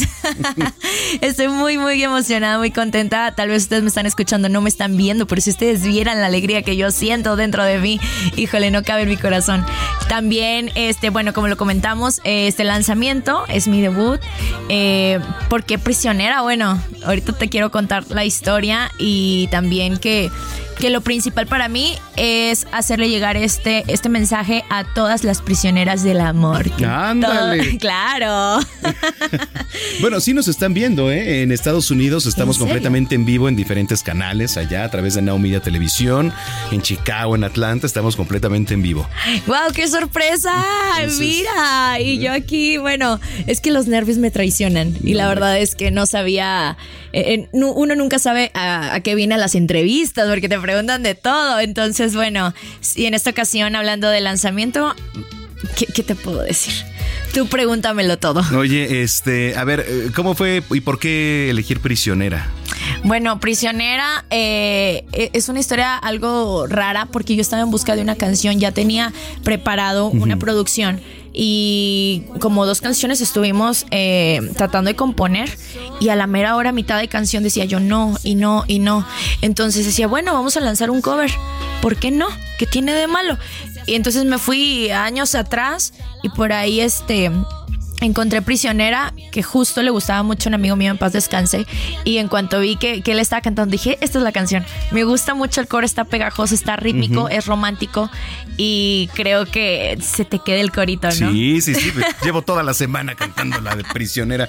Oye, este, ¿qué viene? ¿Qué viene ahora?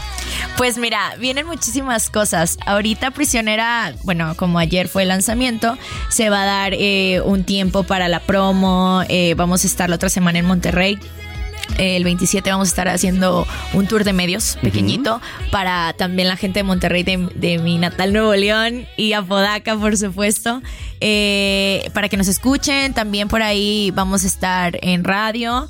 Eh, ahorita, bueno, con este espacio que tú me estás dando, estoy como abriéndole las puertas este, a, también a las redes sociales, porque las redes sociales hoy en día son muy importantes.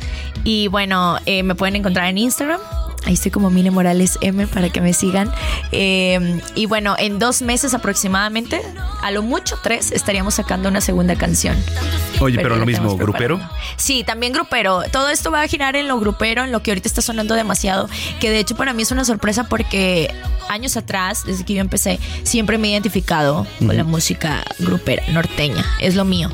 Y aunque cantaba otros géneros, siempre me aplaudían ese. Entonces fue hasta ahora que dije bueno, a una corazonada tengo y es que debo de cantar este género. Vamos a ver qué pasa, aventurarnos. Es una experiencia y uno nunca sabe lo que pueda suceder. Nunca sabe. Exacto. Oye, pues qué gusto tenerte Gracias, por acá. Y este, tú presenta la canción, por favor, para que la escuche la gente. Ay, ¿ya la vamos a poner? Ya, ¿En serio? venga, ver, ok. venga. Bueno, pues esto es Prisionera, mi primer sencillo, este lanzamiento que espero y llegue a los corazones de todos y también a su mente para que se les quede grabada y la estén cantando y disfrutando como yo. Y también, ¿por qué no bailarla? Esto es Prisionera.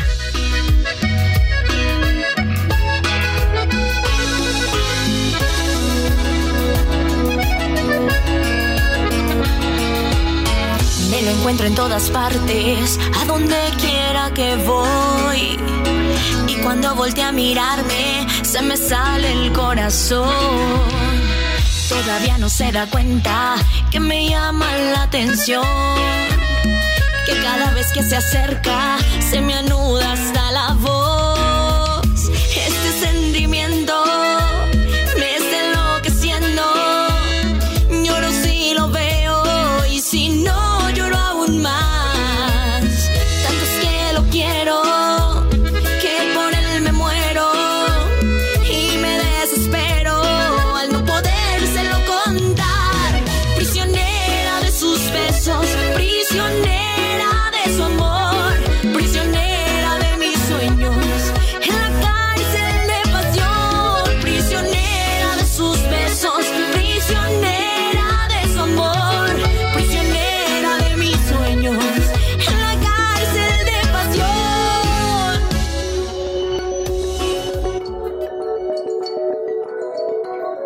Botiquín Heraldo, con el doctor Manuel Lavariega.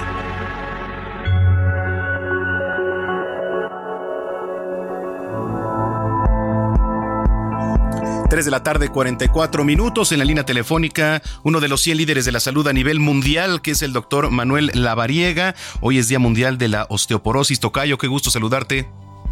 Mi querido amigo, ¿cómo te va? Qué gusto saludarte a ti y a todo el auditorio. Muchísimas gracias. Eh, bueno, pues, ¿qué tenemos que saber en este Día Mundial de la Osteoporosis? Fíjate, Tocayo, que bueno, estamos eh, conmemorando este Día Mundial, que en realidad fue ayer, pero hay que hacer conciencia al respecto. Hay que definir la osteoporosis como una enfermedad que se caracteriza justamente por la disminución de la densidad del hueso y también la calidad del mismo, y esto aumenta el riesgo de fracturas. Es importante mencionarte, mi querido Tocayo, que es un problema de salud pública a nivel mundial, ya que afecta a millones de personas, principalmente las mujeres posmenopáusicas, se consideran como el grupo más vulnerable. Sin embargo, quiero comentarte y para que veas el impacto de esta condición, según la propia International Osteoporosis Foundation, que es como, vamos a decir, la entidad global más importante, una de cada tres mujeres y uno de cada cinco hombres mayores de 50 años sufrirá una fractura osteoporótica en su vida. Entonces, fíjate lo crucial que es concientizar a la población sobre la prevención, el diagnóstico y también el tratamiento de esta enfermedad. Oye, a ver, hablabas de eso. eh, personas mayores, eh, generalmente o la mayoría se da en personas mayores. Sí, es más común en los adultos mayores, pero bueno, vamos a tomar el rango de edad de riesgo después de los 50 años. Principalmente es en las mujeres por una condición propia de la menopausia y la posmenopausia por el tema de los estrógenos, pero los hombres también conforme vamos creciendo no nos salvamos de la osteoporosis, así que también por ahí hemos escuchado que el abuelito en casa se cayó y se fracturó la cadera, o la abuelita se cayó y se fracturó un hombro, o la mano, o el antebrazo. Bueno, pues regularmente estas fracturas por caídas están relacionadas a osteoporosis. Pero el tema tocayo es cuando son huesos grandes, cuando son huesos largos, como es la pelvis, como es el fémur, que ahí tenemos condiciones de riesgo y también pues la propia condición quirúrgica que generan para la persona para poder reparar esta fractura y también la incapacidad posterior a la cirugía. ¿Cómo comienzas a saber que tienes osteoporosis? Este es un gran punto, Tocayo, porque la osteoporosis a menudo se denomina también como una enfermedad silenciosa, porque puede avanzar sin síntomas hasta que se producen las fracturas y ahí es cuando se dan cuenta las personas que la tienen. Sin embargo, hay algunos síntomas que pueden indicar la presencia de osteoporosis o un mayor riesgo de fracturas. Por ejemplo, la pérdida de altura es una condición que puede llegar a generar un dato de riesgo para osteoporosis. Esto por la compresión de las vértebras que puede llevar a una pérdida notable de la altura. También el dolor, principalmente de espalda o de huesos y músculos, aunque no son comunes, podrían ser condicionantes en adultos mayores de riesgo de fragilidad ósea. También aquellas personas que se encorvan, es decir, aquellas personas que vemos que se hacen así como hacia adelante, también esa curvatura puede generar un dato o un signo de riesgo. La debilidad muscular, que también es una condición que posteriormente hablamos, se conoce como sarcopenia, la pérdida de masa muscular, es un factor de riesgo también, ya que la reducción de esta masa muscular también genera una pérdida de masa ósea. Entonces, esos son como los síntomas generales. Sin embargo, pues bueno, no hay un signo o un síntoma específico, lamentablemente. ¿Recomendaciones? La recomendación siempre aquí, Tocayo, es tener una densitometría ósea. Siempre este estudio que es sencillo, regularmente nos lo pueden hacer en la cadera, nos lo pueden hacer en las vértebras, nos lo pueden hacer incluso en un hueso de la mano, nos sirve para poder identificar la densidad ósea. Hay que hacerlo de manera rutinaria para poder saber si somos o tenemos osteoporosis. Entonces aquí es crucial este tema de la prevención y sobre todo también la incorporación de actividades de ejercicio en las personas y también el uso de calcio y vitamina D, que son también buenos eh, pues suplementos alimenticios para mejorar la condición del hueso. Ya hay tratamientos específicos que se aplican de manera mensual o que se aplican de manera semestral, inyectados, o incluso hay tratamientos orales que, valga la redundancia, se toman en, forma de tabletas y esto también disminuye el riesgo de fracturas. Bueno, pues ahí está lo que tenemos que saber, eh, también importantísimo en el Día Mundial de la Osteoporosis, la gente que te viene escuchando, eh, que te quiere consultar, que quiere hacer una cita, por supuesto, ¿en dónde lo puede hacer? Claro que sí, pueden encontrarme en todas las redes sociales como DR, doctor abreviado DR La Variega Sarachaga. Ahí estaremos atentos para cualquier duda que tenga todo el auditorio. Te mando un abrazo y nos escuchamos mañana. Claro que sí, excelente tarde, buen provecho. Buen provecho, doctor Manuel Lavariega, y para todos ustedes quienes estén degustando los sagrados alimentos, 3 de la tarde, 49 minutos.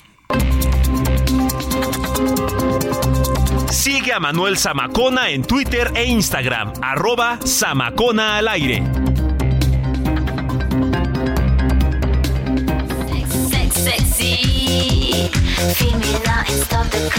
Bueno, pues antes de irnos, eh, cerramos con juguetes sexuales y palabra fuerte, pero pues es eh, dentro del vocabulario que de repente no está tan a flote, que es la masturbación.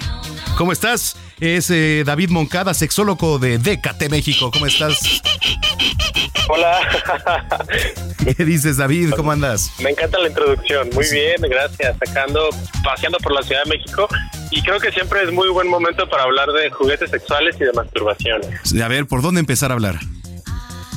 Pues mira, eh, decías hace un momento como que era un tema ahí medio escabrosón, ¿no? Que casi nadie puede o quiere hablar, pero bueno. Yo creo que eh, lo hacemos eh, de manera diaria, ¿no? Me gusta mucho hablar como de masturbación, no solamente como esta práctica convencional de estimular los órganos sexuales, sino vaya, lo que hacemos día a día también puede ser una práctica masturbatoria, ¿no? Pensando que la masturbación también es el deleite de los sentidos.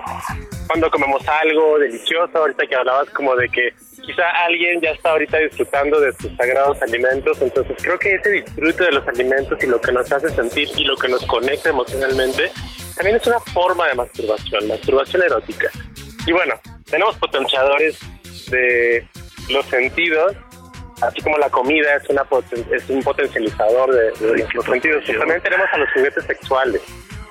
Así que pues, te vengo a hablar también un poquito de estos juguetes para potenciar nuestros sentidos. Sí, sí, por supuesto. Y bueno, pues es, un, es, un tema que pues se utiliza también para la estimulación, pero además pues es un plus, ¿no?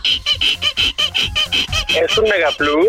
Eh, y sabes, muchas personas llegan a sentir miedo, en el que también me incluyo, pues, como de que el juguete va a llegar a sustituir a alguien o a algo, ¿no? O sea, como de que cuando proponemos en pareja usar un juguete sexual, de repente puede como encender este miedo de, híjole, ¿será que yo no estoy siendo suficiente?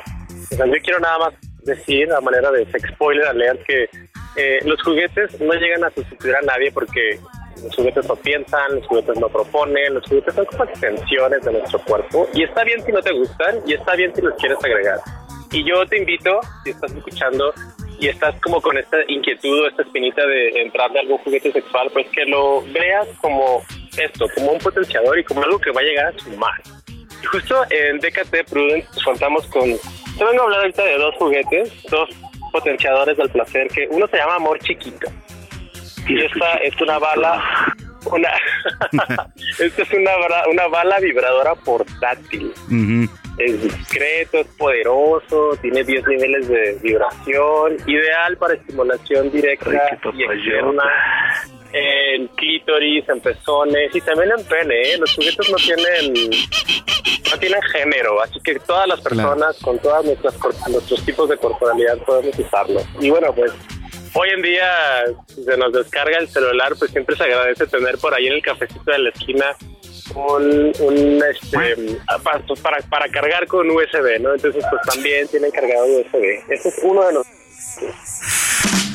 eso. Oye, este David, eh, pues es, es, interesante y la gente que te viene escuchando a esta hora de la tarde, platícale tus redes sociales, en dónde los pueden encontrar, por favor. Pues nos pueden, nos pueden encontrar como arroba Décate México. Mis redes también personales son arroba sexólogo de bolsillo. Y pues mira, aprovechando el espacio, un segundo juguete, ahora sí como manera de postre para quien está ahí comiendo. Es un juguete que se llama, se llama Bésame Mucho.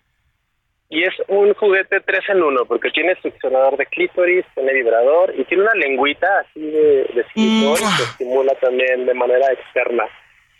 Entonces, pues bueno, todo es para sumar experiencias multiorgásmicas, lo que para cada quien significa un multiorgasmo.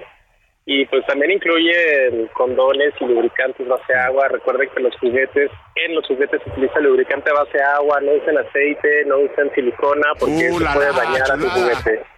Muy bien. Entonces, pues, ¿sí? Sí, no, no, no, sí, adelante. Pues yo te digo, esto no entiendo que no es para todos. Está bien si lo quieres, está bien si sí quieres y pues recordemos que nunca dejamos de jugar, solo cambiamos de juguete. Muy bien. Oye, pues te mando un abrazo, qué gusto saludarte David y estamos en contacto. Gracias, bonita tarde, provechito a todos. Gracias, David Moncada, sexólogo de DKT México. Bueno, pues nos vamos. Muchísimas gracias por habernos acompañado. Yo soy Manuel Zamacona, arroba Zamacona al aire. Mañana tenemos una cita aquí en punto de las 2 de la tarde en zona de noticias. Nos vamos con Gloria Trevi, que tanto estuvimos escuchando hoy. Esto que es Todos me miran. Que pase muy buena tarde. Y hasta entonces.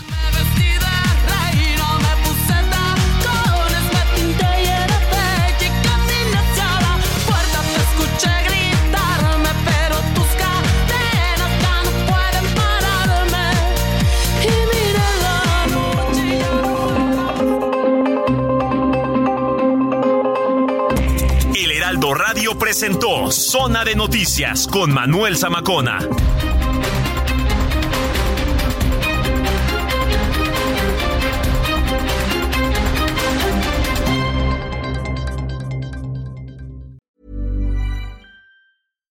If you're looking for plump lips that last, you need to know about Juvederm lip fillers. With Juvederm Volbella XC and Juvederm Ultra XC, your lip look, whether it's subtle or bold, can last up to one full year with optimal treatment and no additional maintenance. Find a licensed specialist and see if it's right for you at juvederm.com today. That's J U V E D E R M.com. Add fullness to lips in adults over 21 with Juvederm Volbella XC or Juvederm Ultra XC. Do not use if you have severe allergies or a history of severe allergic reactions, or if you're you're allergic to lidocaine or the proteins used in Juvederm. Tell your doctor if you have a history of scarring or taking medicines that decrease the body's immune response or that can prolong bleeding. Common side effects include injection site redness, swelling, pain, tenderness, firmness, lumps, bumps, bruising, discoloration, or itching. As with all fillers, there's a rare risk of unintentional injection into a blood vessel, which can cause vision abnormalities, blindness, stroke, temporary scabs, or scarring. For full important safety information, visit juvederm.com.